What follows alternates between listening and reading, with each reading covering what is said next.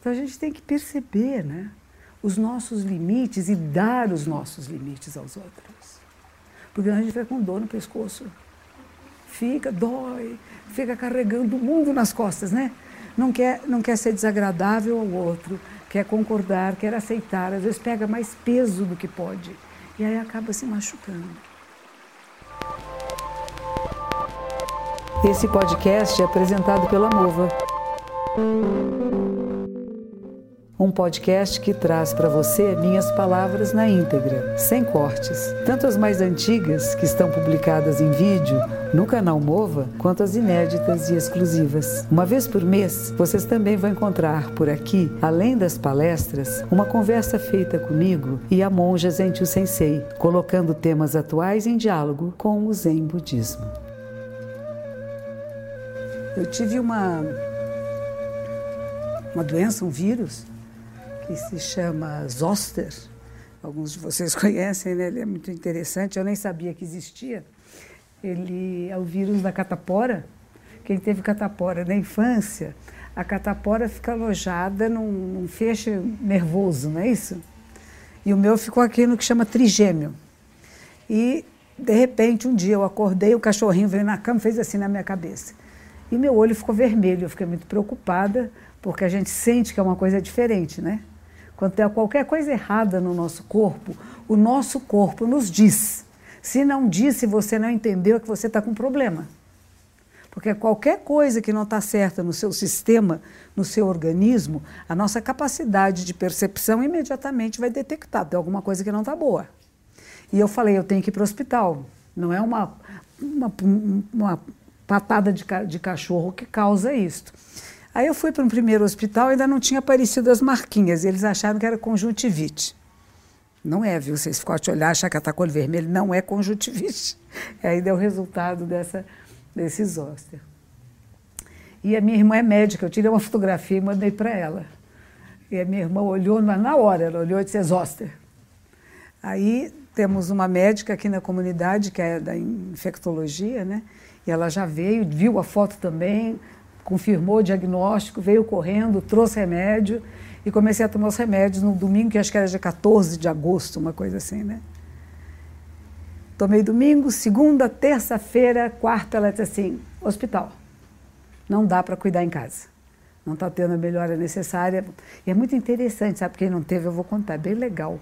Parece ter um monte de espinhos na testa e no lugar do corpo que dá, parece ter um monte de espinhos e você não pode pôr a mão assim que parece que estava tudo coberto de espinhos, ainda não tinha bolha, sabe? Tinha só as bolinhas vermelhinhas. Depois disso foram bolhas, é, fica bonito. Fica bem elegante. Assim, olha aquelas bolhas assim. E aqui no olho ficou a bolha maior de todas, ficou uma bolha assim, parecia que era feia, muito feia, fica vermelho. Esse olho fechou. É, era tamanho peso da bolha que esse olho não abria mais, ele ficou assim. E a minha irmã, a primeira coisa que disse é: veja se a córnea não foi a, a, machucada, porque você pode ficar com glaucoma, pode ficar cego, pode ter doenças graves, né? Pode prejudicar a visão. Aí ela me encomendou uma, uma oftalmologista que ela conhece, lá pertinho de Santa Casa, fui lá, eu vi que a médica estava assim comigo, né? Porque é muito contagioso. Quem não teve catapora pega só de respirar junto na sala. E a médica assim com a mãozinha dela bonitinha. E, pra, e o mais importante é medir a pressão ocular, né? E na hora de pedir a pressão ocular, o olho não abria. Então ela veio assim, com o dedinho assim, muito delicadinho, tim, e disse, está alta a pressão, e deu um remedinho para pressão ocular. E aí eu fui internada. E no hospital fiquei muito bem tratada, aliás, é uma coisa que acho importante dizer, porque a gente ouve tanto falar mal do nosso serviço público, né? E eu fui muito bem atendida. Eu tive essa vantagem ou desvantagem de ter uma doença infecto-contagiosa que não podia ficar num quarto com ninguém. Então, meu quarto era individual, Todas as enfermeiras, médicos, atendentes que entravam tinham que pôr máscara, luvas e avental. Saíam, tiravam a máscara, luva e avental. Aquela sensação intocável, né? E só o padre que entrava lá, o padre João, que é meu amigo antigo, que eu fiz serviço voluntário lá, o padre danadinho entrava com as mãos abanando, pegava na minha mão. Mas ele também já teve catapora quando era criança. teve todas as doenças da infância, né? E o chuveiro lá é muito bom, recomendo. o tratamento é ótimo, a comida é uma delícia, as pessoas são muito alegres, elas vêm te tratar com alegria. A que vem trazer a comida, então, toda alegrinha, vinha trazer almoço, cafezinho da manhã. A outra tinha uma, uma jovem uh, residente de tradição de família japonesa, né? era uma delicadeza, ela vinha com o dedinho, a luva era maior que a mãozinha dela e daquela luva que sobrava um pedacinho assim. E ela dizia: Olha o meu dedinho, vem para cá, porque tinha que ver se o olho estava vendo. Que cores a senhora está vendo aqui? Mas era uma doçura, isso todas as manhãs. Na hora de ir embora, fiquei até, eu falei, nem posso ir lá me despedir, porque vou desmaiar em pranto, né? Porque me senti muito cuidada, com muita ternura e muito respeito. E isso me fez muito bem, saber que a gente tem um serviço, um atendimento bonito Claro que não é em todos os hospitais, tem hospitais que as pessoas nem conseguem ter, uh, ser internados, né? Mas quando a gente consegue ser internado e é atendido, foi um atendimento muito bom. Saí de lá saradinha, com crostas, então. Aí vem a parte 2. Primeiro tem as bolhas, que é a época que é bem contagioso, que ninguém pode chegar perto, e depois disso com umas crostas escuras, esquisitas, nunca pensei nisso, né? Então tinha cheio de crostas aqui, ainda até agora um restinho, está vermelhinho, porque demora muito para sair. E fica aquelas crostas assim, não pode coçar, não pode mexer, e elas vão saindo sozinhas. Mas o que deu muito foi um cansaço e a razão da doença, as causas que são ditas, por que, que se tem isso, é porque baixou a imunidade. E o que causa que baixa a imunidade? Para monja, estresse.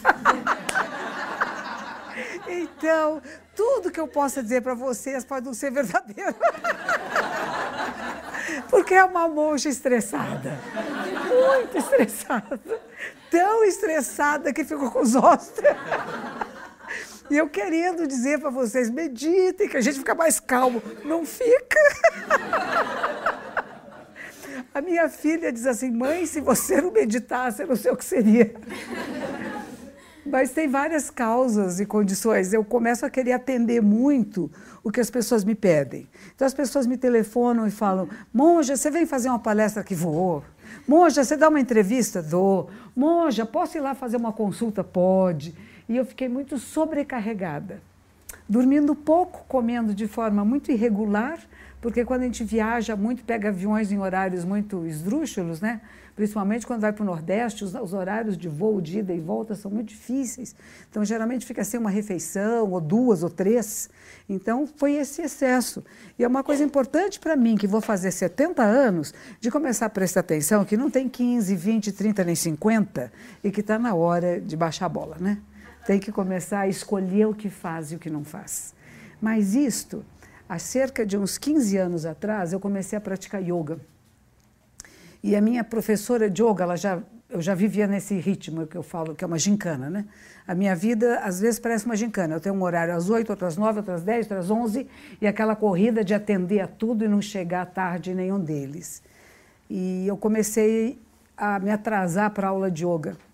E a minha professora, muito gentilmente, disse para mim um dia: faz parte de yoga a pontualidade. Muito gente. Ninguém chegava tarde naquela aula, só eu. As outras alunas ficavam muito bravas porque ela deixava eu entrar. Porque ela não deixava as outras, as outras sabiam. Eu não sabia. E ela ainda dava essa desculpa, então ainda criou uma situação. Mas é importante isso. Pontualidade é importante, né? A gente tem compromissos com as pessoas e a gente se organiza de forma a chegar na hora combinada. Nem sempre é possível, tem causas e condições que nós não controlamos, mas pensar que você chegou na hora certa. Porque você fez tudo para chegar na hora que você combinou. As atrapalhações que pudessem vir no caminho fazem parte. E tem um texto maravilhoso do nosso fundador que diz o seguinte: que existência, tempo. A nossa existência é o tempo. Não tem uma coisa separada. Isso não significa que eu marco com vocês às sete horas da noite e apareço às nove, porque a existência é tempo. Não é isto. Mas pode ser que eu marque às sete horas, eu saia de casa às cinco e não consiga chegar antes das oito e meia. Mas, ao mesmo tempo, outras pessoas também não conseguiram, porque houve alguma coisa que foi comum a todos nós. Mas eu fiz todo o possível para cumprir o meu compromisso. Porque às vezes as pessoas se enganam quando você fala existência, tempo, então eu chego na hora que eu quiser, porque é o meu tempo. Não é o meu tempo, é o nosso tempo. É o tempo que nós combinamos. Isso é diferente, né? Eu não corro atrás do tempo. Eu não fico olhando para o relógio em aflição. Uma das coisas mais interessantes, eu tenho um grande professor no Japão, eu tive esse grande mestre, chamava Yogo Orochi, e um dia eu fui levá-lo até o aeroporto. E os outros atendentes dele estavam parando o carro para pegar as malas, e eu fiquei com ele esperando no lobby do aeroporto em Sapporo, no Japão. E ele ficou apenas parado esperando. Ele não olhava para o relógio, ele não olhava para a porta para ver alguém chegou, ele estava inteiro presente em um lugar. Isso, para mim, foi a melhor aula que ele me deu de todos os ensinamentos durante os 12 anos que eu convivi com ele. Foi ficar com ele alguns minutos num lobby num aeroporto, onde este ser humano estava apenas sendo um ser humano. Estava calmo, estava tranquilo, olhava as pessoas que passavam, não estava, ah, vou ficar em meditação com nada, um ser humano comum, presente, inteiro. E quando os meninos chegaram, chegaram. E se não chegassem, não chegavam. A gente não fica com umas ansiedades. É isso que eu digo, eu não cheguei lá no ponto dele. Se eu chegar no pontinho dele, eu vou ficar tranquila. O que, que aconteceu? Está dando choque? Não, ele está preso. Ah, o cachorro. Vem. Mori-chan. Vem para cá. Tem lugares que entra e não sai, bobinha. Ela não está muito acostumada a descer aqui com a gente. Então, tem esses aspectos que são importantes, né? Somos o tempo. Não tem muita ansiedade, né? Eu, eu tenho, às vezes, ansiedade. Teve um dia que eu perdi um voo. Eu saí daqui na hora que eu costumo sair para o aeroporto, só que era uma sexta-feira com um trânsito insuportável. Cheguei no aeroporto, estavam fazendo a última chamada para o meu voo. Saí correndo, tudo que não pode. Saí correndo lá dentro. Quando chego lá, disseram: não, não pode mais entrar. E não tem outro voo. tem um voo à noite, a palestra era sete da noite, isso era dez da manhã.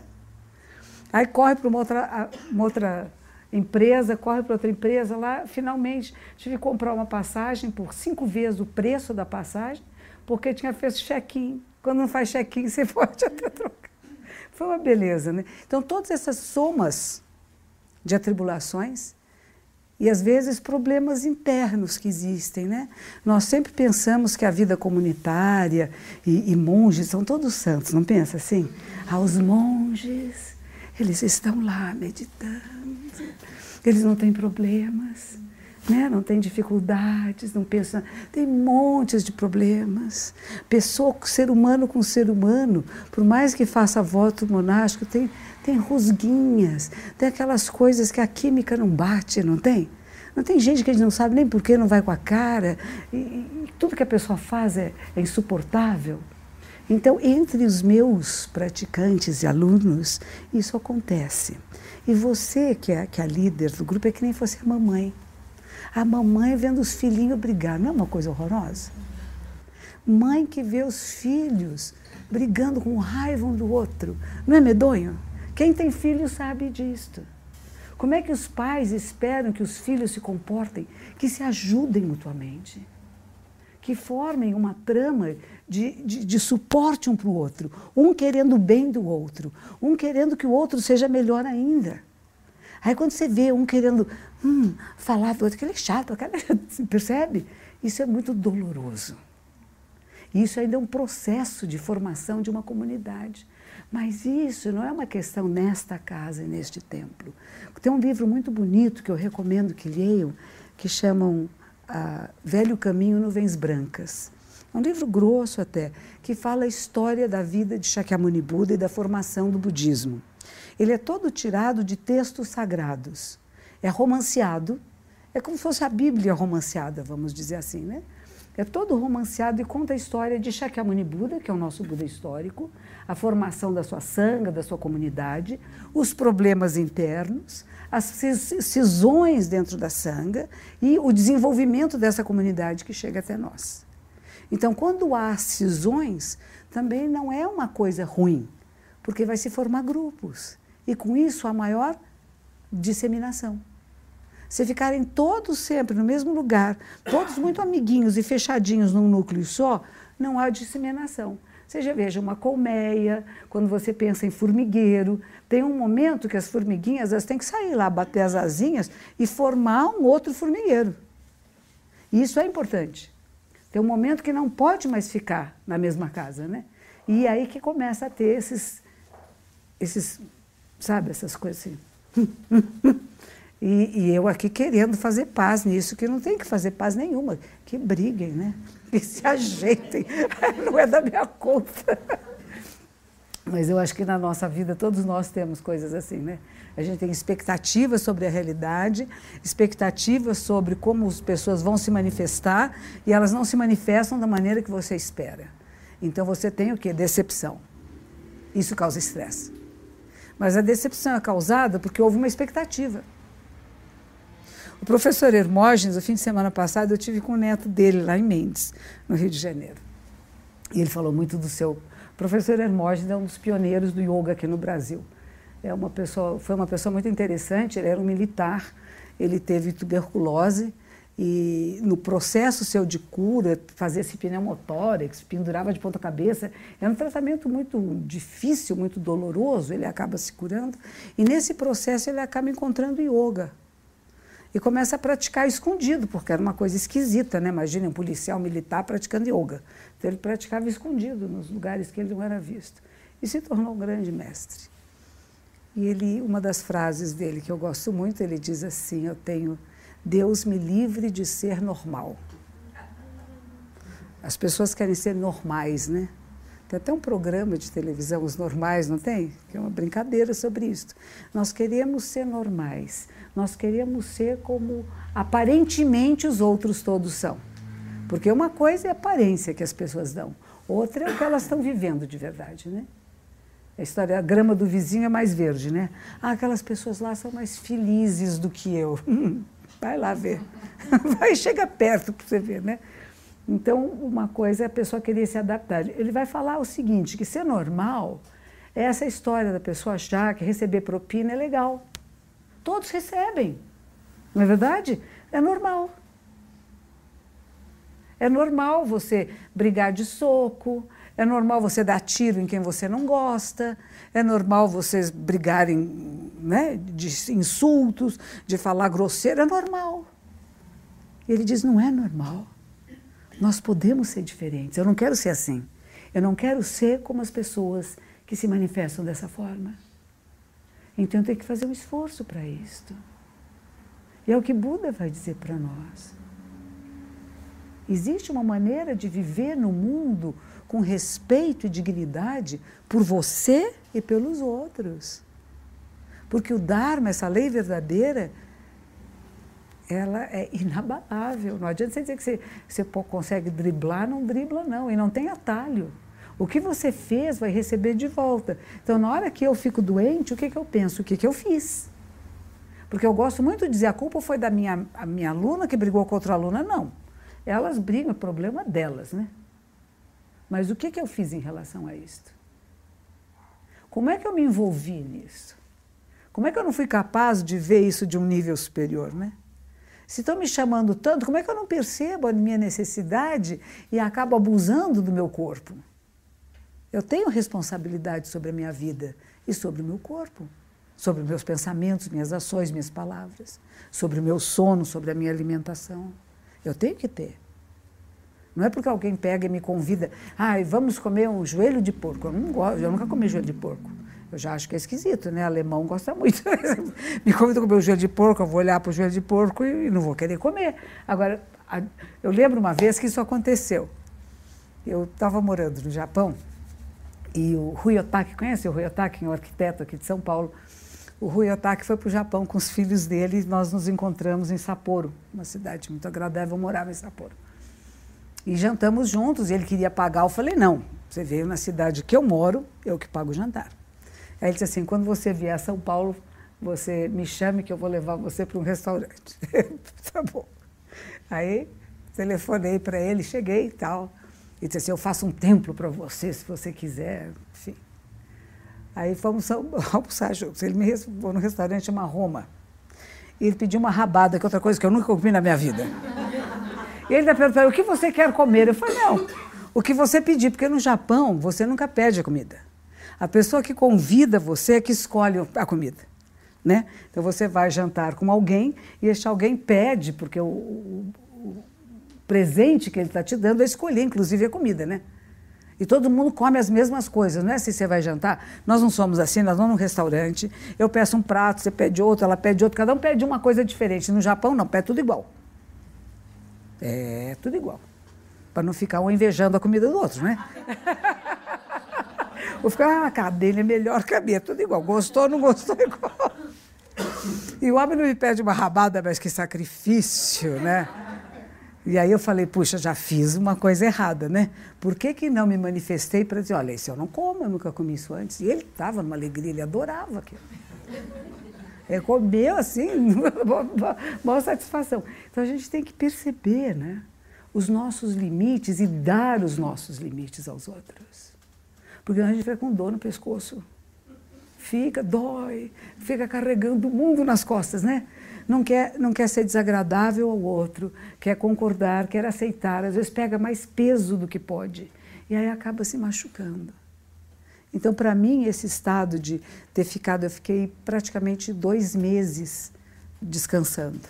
Ah, saindo do hospital, pediu repouso, eu fiquei em repouso e um determinado dia minha irmã me chama e diz assim: Vamos à Bienal. Eu falei: Não, você não está entendendo, eu estou sem andar há um mês a Bienal, o lugar que anda, né? Ela disse, não, a gente para o carro ali longe e vem caminhando. Eu falei, não. Fomos, linda, vocês viram a Bienal? Vale a pena, tá bonita. É sempre muito agradável, né? Eu sei que eu fui caminhando com ela e de repente comecei a passar mal. Da tontura, fico muito cansada. Hoje saí, foi o primeiro dia que eu guiei o carro de novo, depois desse tempo todo, olha, desde 14 de agosto, hein? Quando voltei para cá já estava ruinzinha, cansada. Isso faz parte, porque eu ainda não recuperei a minha imunidade. Continua baixa, ela está melhor agora, não está tão baixa quanto Deus, Ósser, ela melhorou. Estou tomando remedinho para isto, estou fazendo uma super alimentação, ou tentando fazer. A dificuldade é que eu não tenho quem me prepare muito comida, eu não posso ficar comendo muito fora, eu não, não dou muito conta de preparar alimento. Então, sempre uma certa dificuldade com a questão alimentar aqui no templo, né? Mas são coisas que eu tenho que aprender a lidar, eu não posso depender de ninguém. Não é verdade? A gente fica esperando que alguém vai me trazer comida, não vai trazer nada. Não é? Cada um de nós tem que se autoalimentar. Tanto só de autoalimentar de comidas, de, de frutas, verduras, etc., como daquilo que eu quero que alimente o meu espírito, a minha mente. Eu não posso esperar que alguém vá trazer isso para mim. Eu tenho que ir atrás. É o livro que eu leio, é o lugar que eu escolho ir, é a prática que eu quero praticar. E é importante, sabe? Porque não é que eu seja um modelo, eu tenho alguns ensinamentos que me cabe transmitir. Talvez eu mesma não seja capaz de praticá-los na profundidade que deveriam ser, mas quem sabe você possa. Percebe? Não é porque tem um mestre que é um, que é um santo, uma santa, que a gente vai beijar o pezinho, né? Na Índia é comum isso, né? Pro, os, os, professores indianos, né? Todos os, o, o Tiago faz isso comigo. Ele não beija meu pé, né? Mas ele põe a mãozinha aqui, põe na cabecinha dele, porque são hábitos indianos, né? Que a pessoa que é um professor e que é mais antigo do que eu põe a mão no pezinho e põe na cabeça, está acima de mim. Mas se a gente criar essa fantasia de que um determinado monge, que determinada pessoa é santa e superior aos outros, nós estamos criando uma fantasia que não é real. Como é que eu me torno santa? Uma vez eu fui num convento católico em Mato Grosso até. Um retiro no interior de Mato Grosso. E uma era um convento católico que um grupo budista foi, né? E na sala das monjas, que nós não vimos nenhuma, porque elas tão gentis, elas cedem o mosteiro e elas se mantêm atrás para não, não querer se envolver, não querer atrapalhar, né? E na salinha delas, Estava um quadradinho assim dizendo: Você também pode ser santa. Porque a gente acha é Santa Teresa, né? A gente agora está sendo a de Calcutá, né? Madre Teresa de Calcutá está sendo beatizada, não é isso? Santificada, beatizada, não é? Então a gente diz ela, porque ela fez isso. Não. A questão é que qualquer um de nós deve procurar esse estado de santidade, de fazer o bem. E não precisa fazer bem só para a pessoa pobre na Índia, né? A gente acha que se a gente for para a Índia, for para a África, a gente é bom. Mas a gente pode fazer o bem para nós, para as pessoas à nossa volta, para os nossos relacionamentos, pra, na nossa casa, no nosso bairro, na nossa cidade, entre os nossos amigos, né? Os nossos bichinhos. Perceber a necessidade do bichinho. Uma coisa eu perceber a minha necessidade, isso é o egóico. Eu estou preso no meu ego. Ah, o cachorro quer passear, mas eu não quero. Tem nada com isso, cachorro que espera. O cachorro está com fome, mas não vou dar comida para ele, porque eu vou comer primeiro. Não, peraí. Eu sinto a necessidade do bichinho que é incapaz de abrir a lata de ração e pegar, né? Então cabe a mim abrir a latinha de ração e dar para ele primeiro. Junto ao mesmo tempo, simultaneamente, né?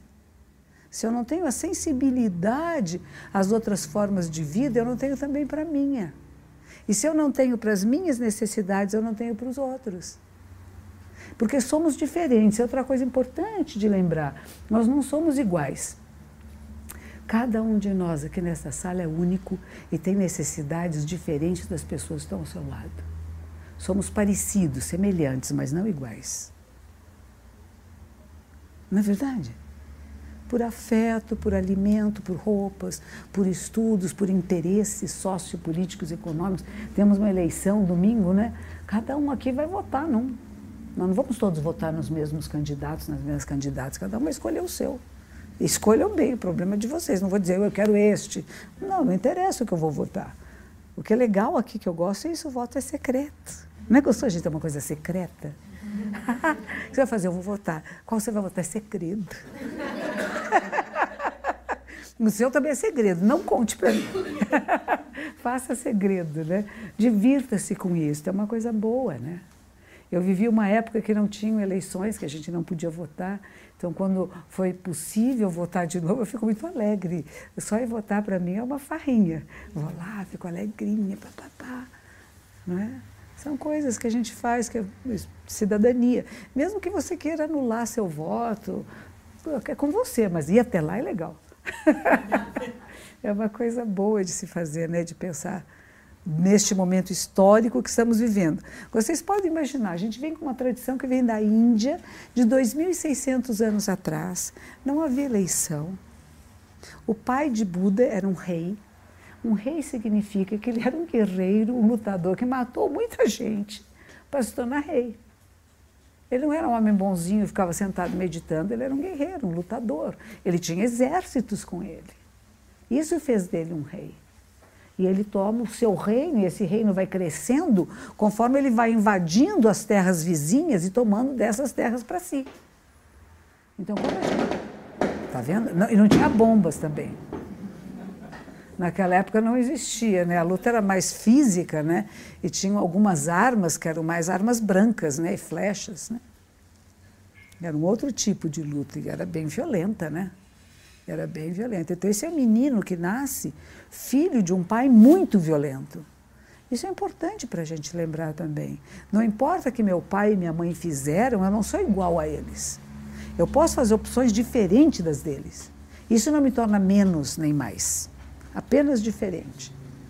O, o pai dele era um homem muito forte que queria que o filho fosse um guerreiro, que fosse um político, que fosse um líder, que fosse fazer a unificação da Índia, né? A unificação da Índia envolvia não só uma parte diplomática, mas também uma parte de luta. E é interessante, ele vai para outro caminho, completamente diferente. Né?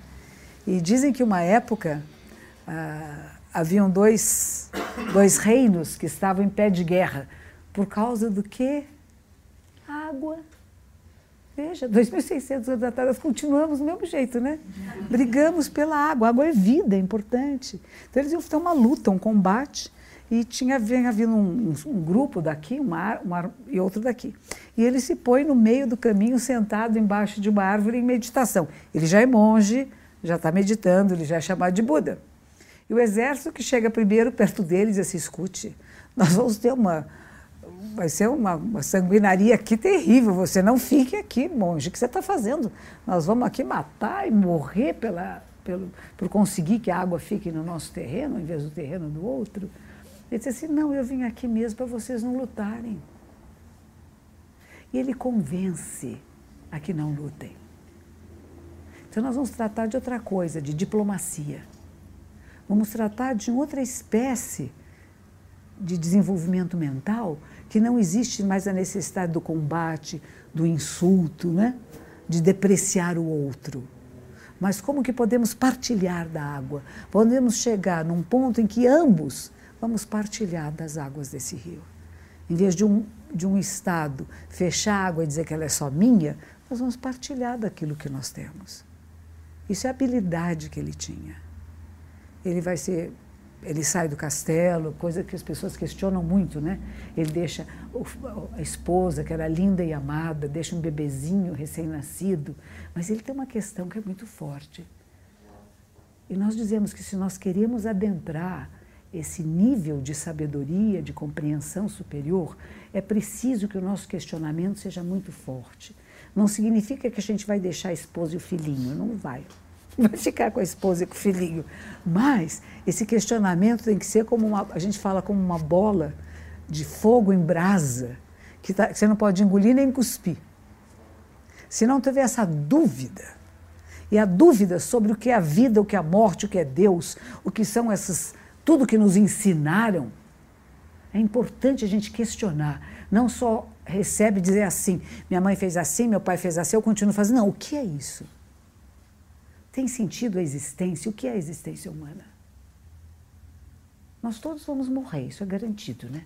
Não tem ninguém aqui que vá sobreviver. A diferença é que data que a gente vai morrer, né? quem vai morrer primeiro e depois, nós vamos todos, inevitavelmente. Todas as pessoas que nós conhecemos, as que a gente gosta e as que não gosta, todos morrem, não é legal? Essa, essa perspectiva é boa para nós humanos, né? Porque dá valor ao momento em que a gente vive. Quando eu estava no mosteiro, mosteiro às vezes era difícil lá no Japão. Entrei, não sabia falar japonês, tinha, como eu falei, dificuldades de relacionamentos humanos. E, e eu fui para ficar primeiro uh, três anos, depois eu resolvi ficar outros quatro anos. Então eu fiquei sete anos. Então parece que é um tempo enorme, né? Você está no, no, quarto ano e meio, você ainda está. Então, aquelas brigas. Quando vai chegando a época de ir embora, todas as monjas ficaram lindas. todas aquelas que eu tinha certa dificuldade, porque eu sabia que eu nunca mais provavelmente ia encontrá-las. E elas foram muito importantes para a minha formação mesmo aquelas que não foram agradáveis para mim. Elas me ajudaram a ver aspectos de mim mesma. Porque é fácil a gente ver do outro, né? Eu olho para o outro, você tem isso, você tem aquilo, mas e eu? E elas me fizeram que eu visse a mim mesma. Então foram muito importantes para mim. Então já saía, nas últimas semanas a gente já sai com saudade, ai, vou embora.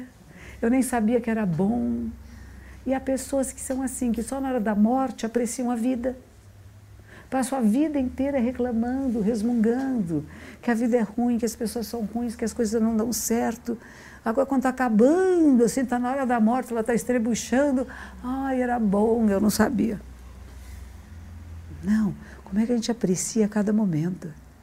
Que é breve, passa rapidinho. As coisas boas e as ruins passam não são fixas, não são permanentes. E a gente apreciar. Uma delas porque são prazerosas, que são agradáveis. Outras que não são prazerosas, como é que eu evito que se repita? É possível evitar? Então, o nosso príncipe, esse príncipe que era Siddhartha Gautama, a caminhada dele é exatamente esta.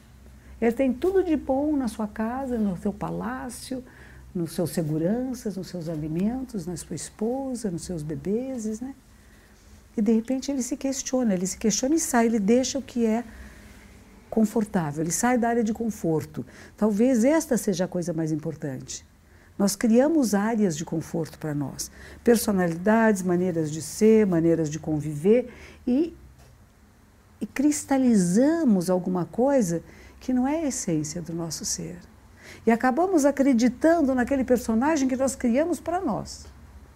Porque ele nos protegeu, tanto na infância, principalmente se tivemos infância meio dificultosa, meio não muito amorosa, nós vamos criando um personagemzinho aqui, né?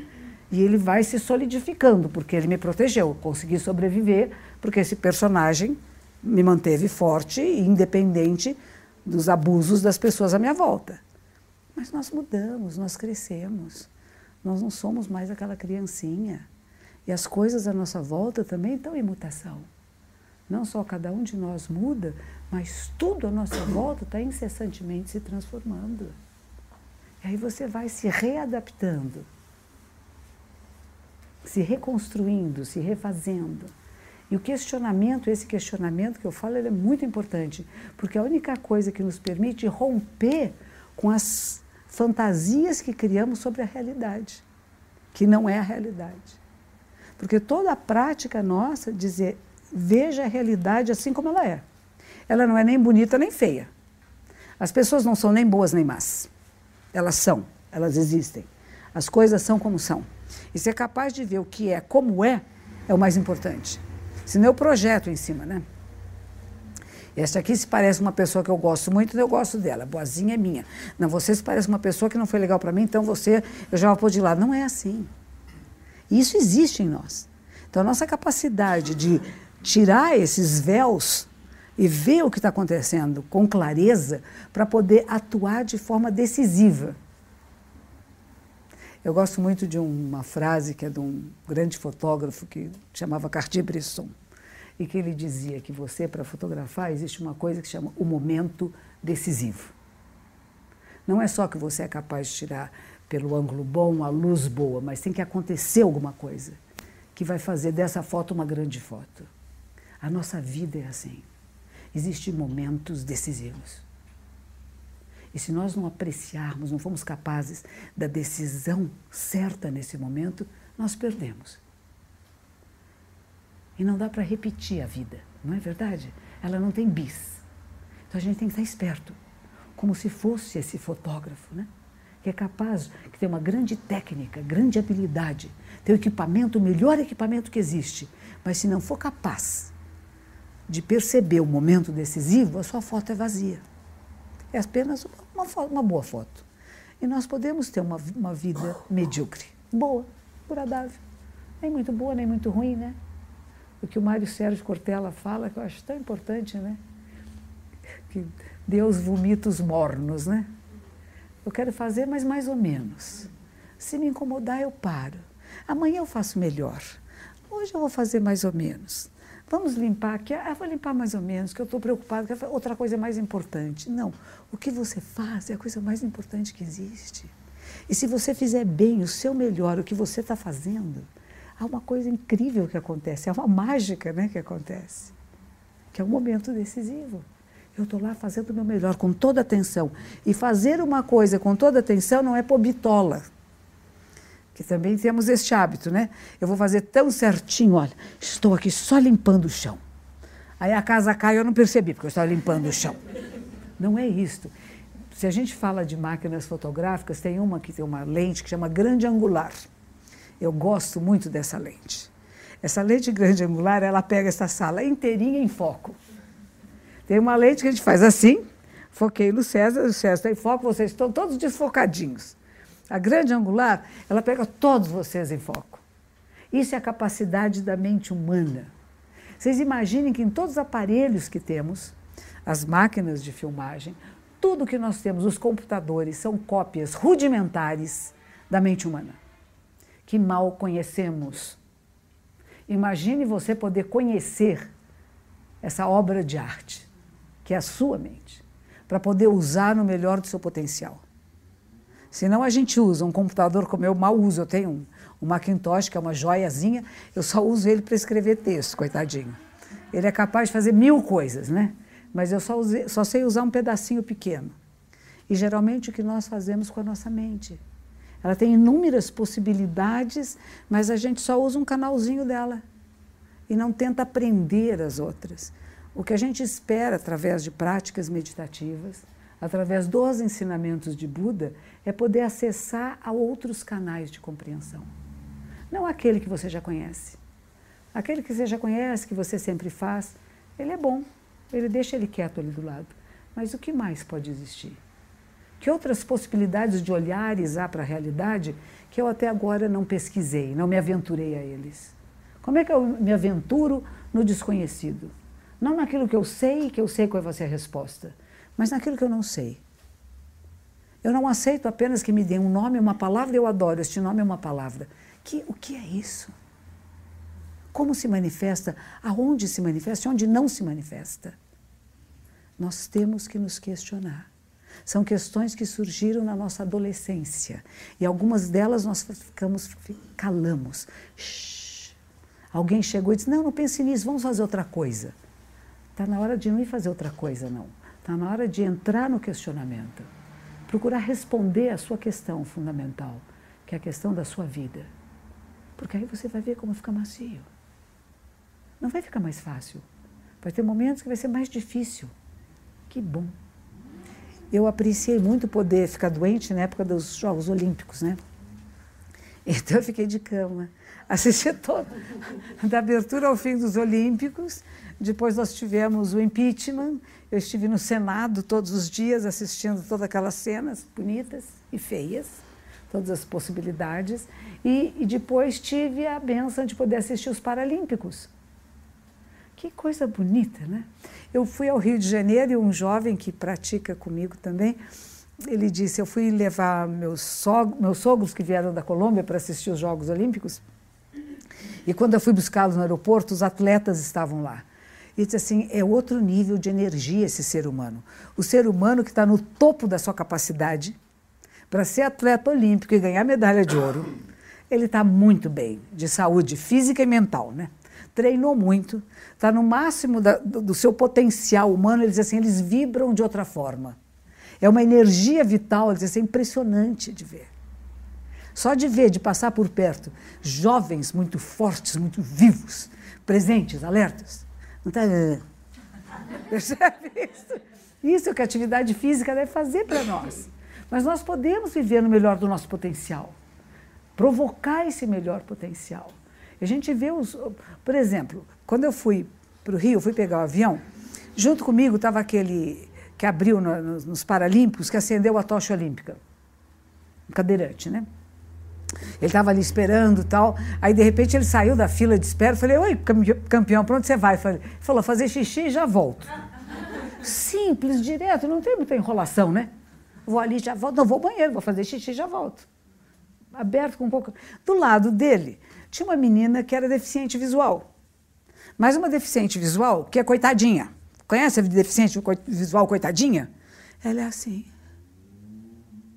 Tem alguém do lado, ela tem a bengalinha dela, suando com alguém do lado, a perninha dela era a coisa mais murcha de músculo que eu já vi até hoje.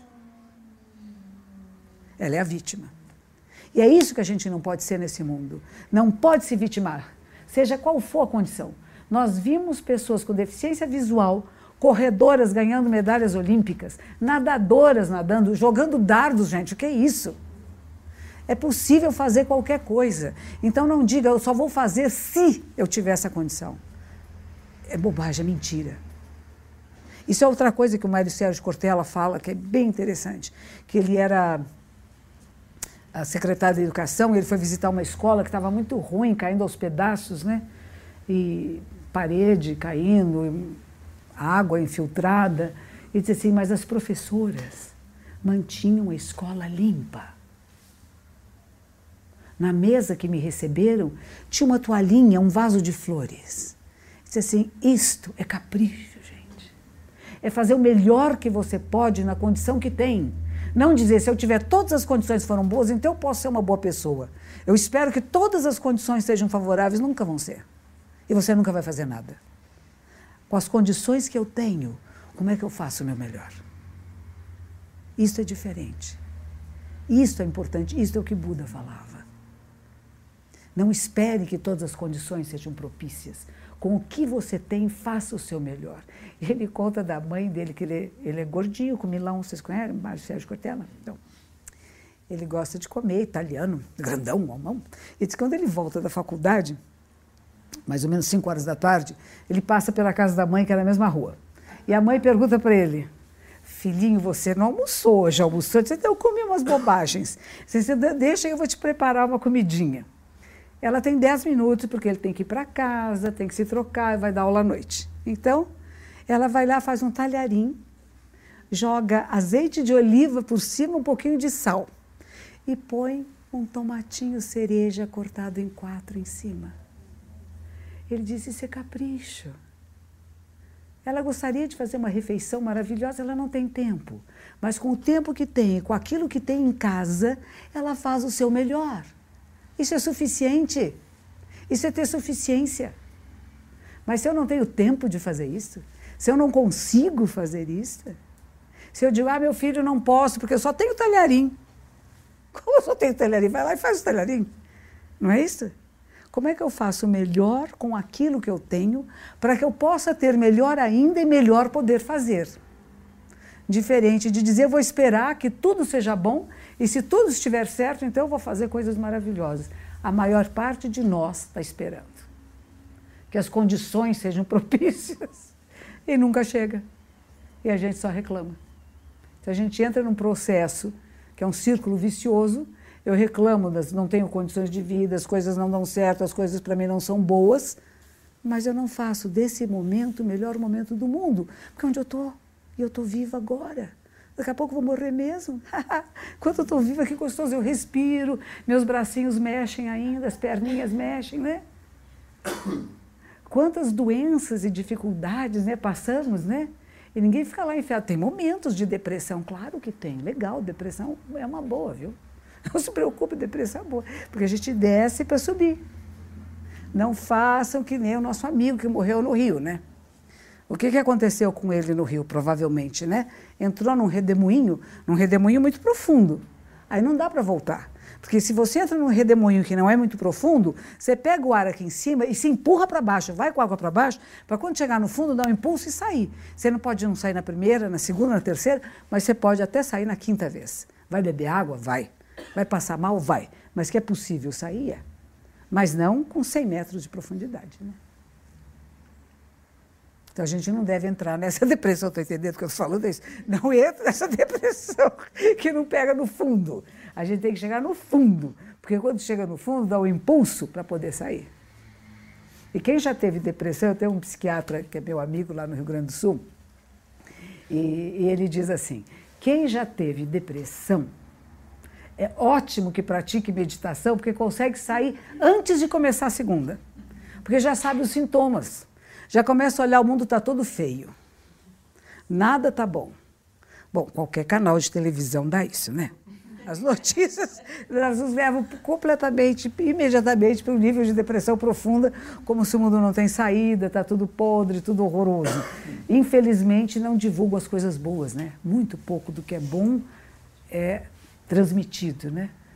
Criamos uma espécie de uma imprensa crítica que ela só procura o que é falso, o que é errado, investigativa. Acho lindo isso. Né? Vamos investigar vou investigar você, vou, hei de achar alguma coisa errada em você para dizer, não pode.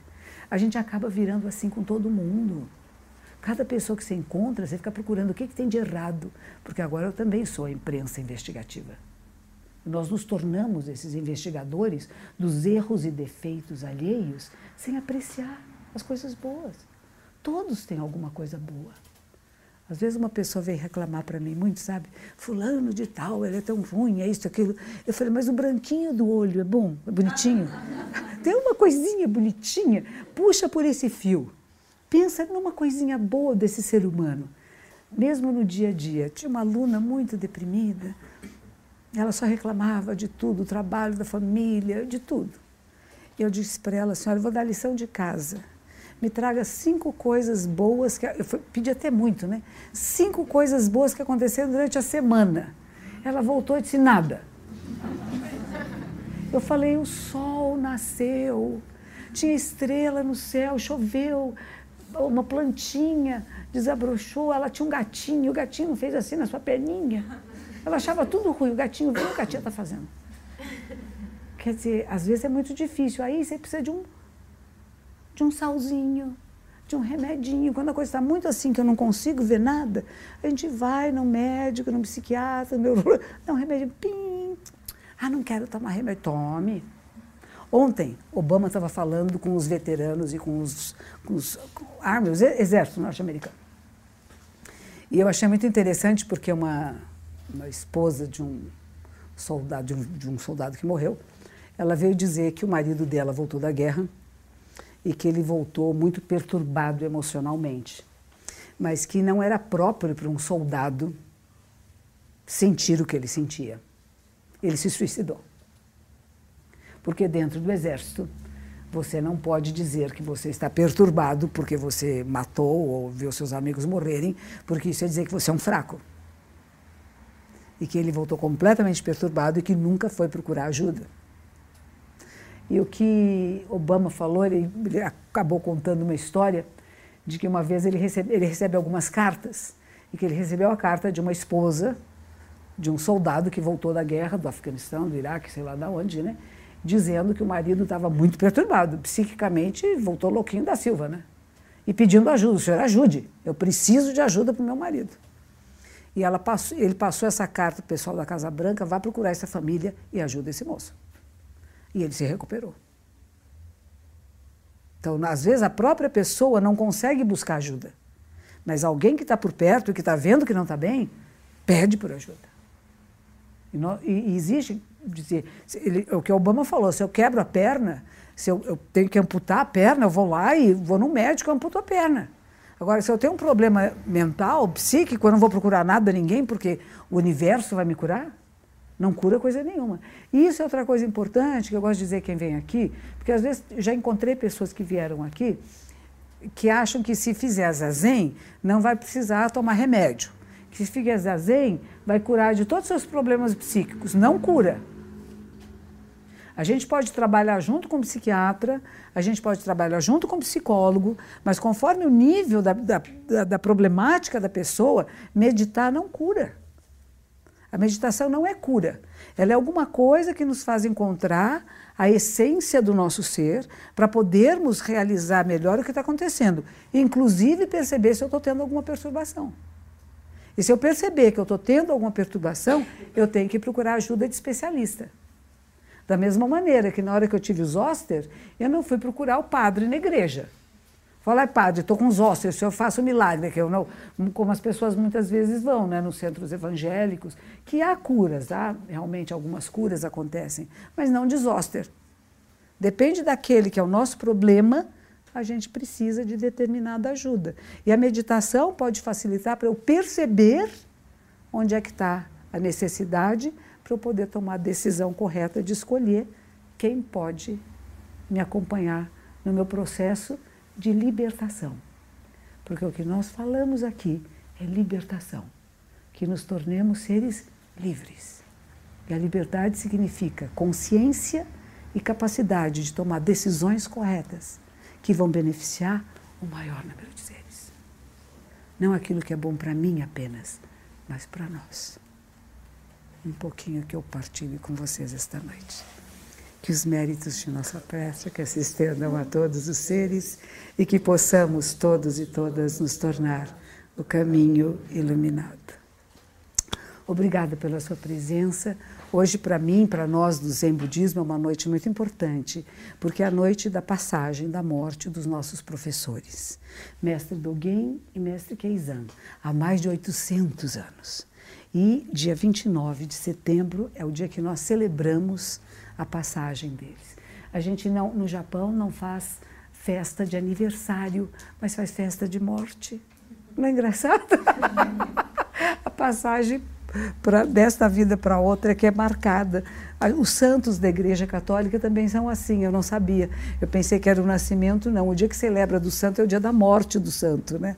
E no budismo também, o dia que a gente celebra é o dia da morte. Então, apresentando ao lado da imagem de Buda, tem os dois fundadores da nossa escola, mestre Dogen, que viveu no século 13, 1200, 1253, e mestre Keizando, século 14.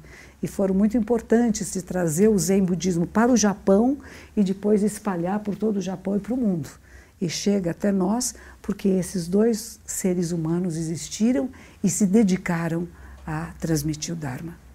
Então a gente sempre agradece aqueles que, dentro das linhagens, das ordens, né, tanto espirituais, do yoga, né, das nossas tradições, a gente possa agradecer, porque sem eles não estaríamos aqui. Também nas várias profissões que temos, né? seja qual for o campo, né? economia, administração, medicina, né? toda a gente sempre agradece a artes. Se não fossem aqueles que vieram antes, nós não estaríamos aqui agora fazendo o que estamos fazendo.